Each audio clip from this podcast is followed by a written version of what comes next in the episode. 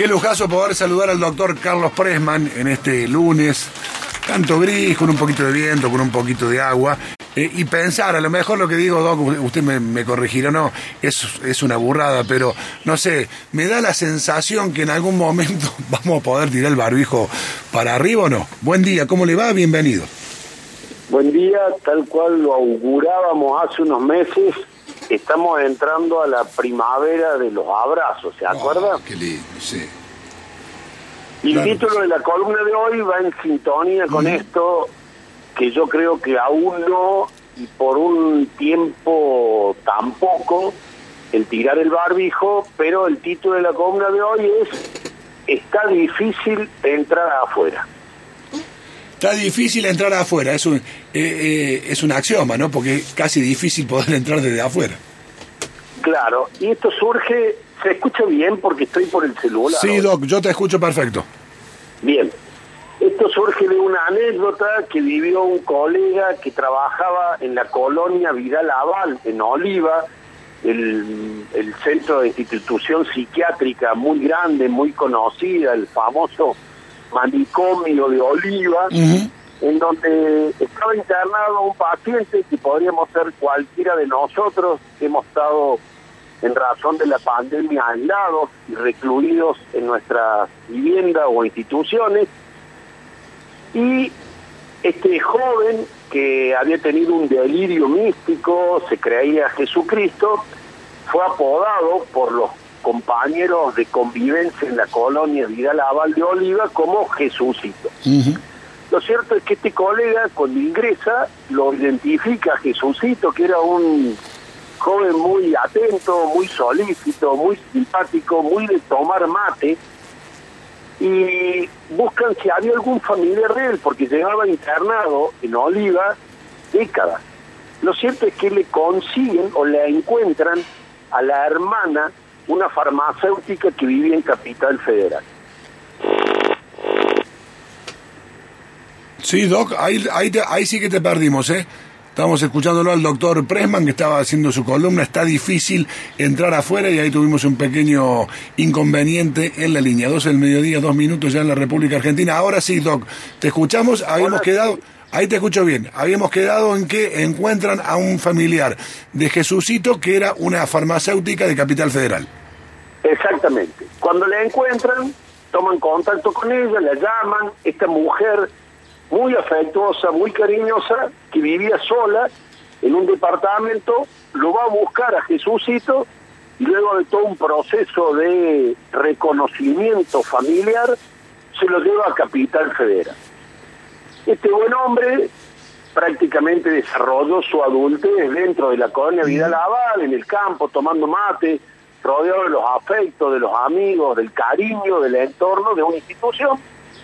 Al poco tiempo de estar en Capital Federal, vuelve y quiere volver a vivir a la colonia. Cuando lo recibe el director del hospital, le dice, pero ¿qué pasó, Jesucito? No, dice, yo fui, vivíamos en un departamento con mi hermana, ella ha sido amorosa conmigo, pero yo salí a tomar mate, nadie quería tomar mate conmigo. Para cruzar la calle, usted no sabe, doctor, tenía que esperar 10, 15 minutos, todo el mundo anda apurado, nadie habla con nadie. Es una locura vivir ahí. Yo, con todo respeto, doctor, ahí están todos locos, dice.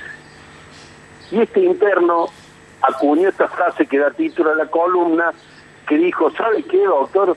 Es muy difícil entrar afuera. Qué bueno.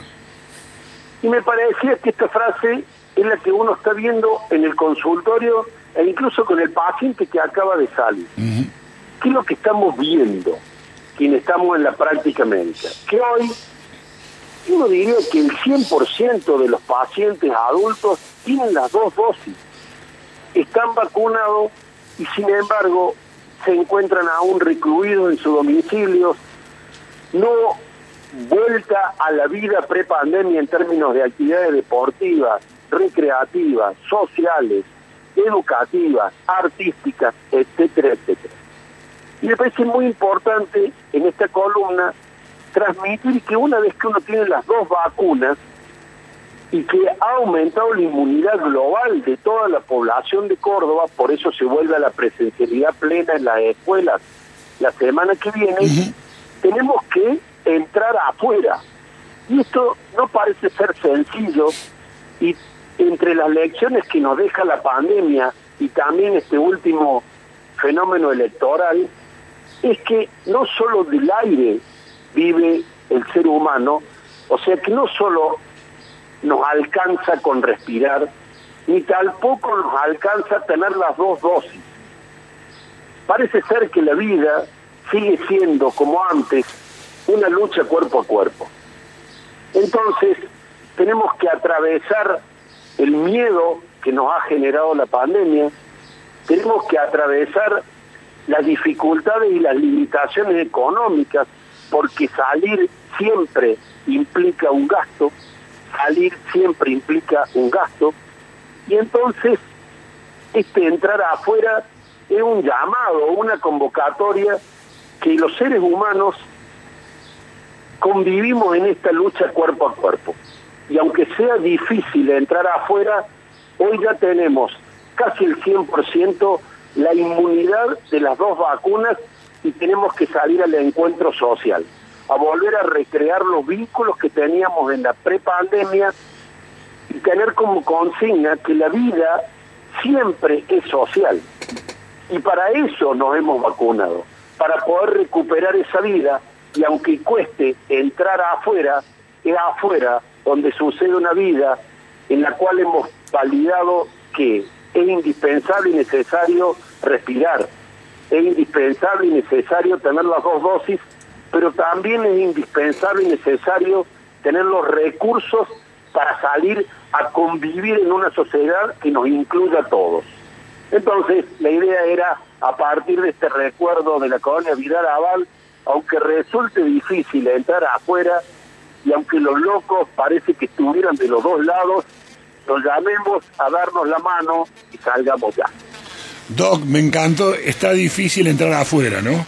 O salir de adentro. un abrazo grande y vamos por los encuentros cuidados entonces. Abrazo, ahí estaba el doctor Carlos Presman, como todos los lunes esta hora, un gustazo, un lujo. 12 del mediodía, 7 minutos ya en la República Argentina.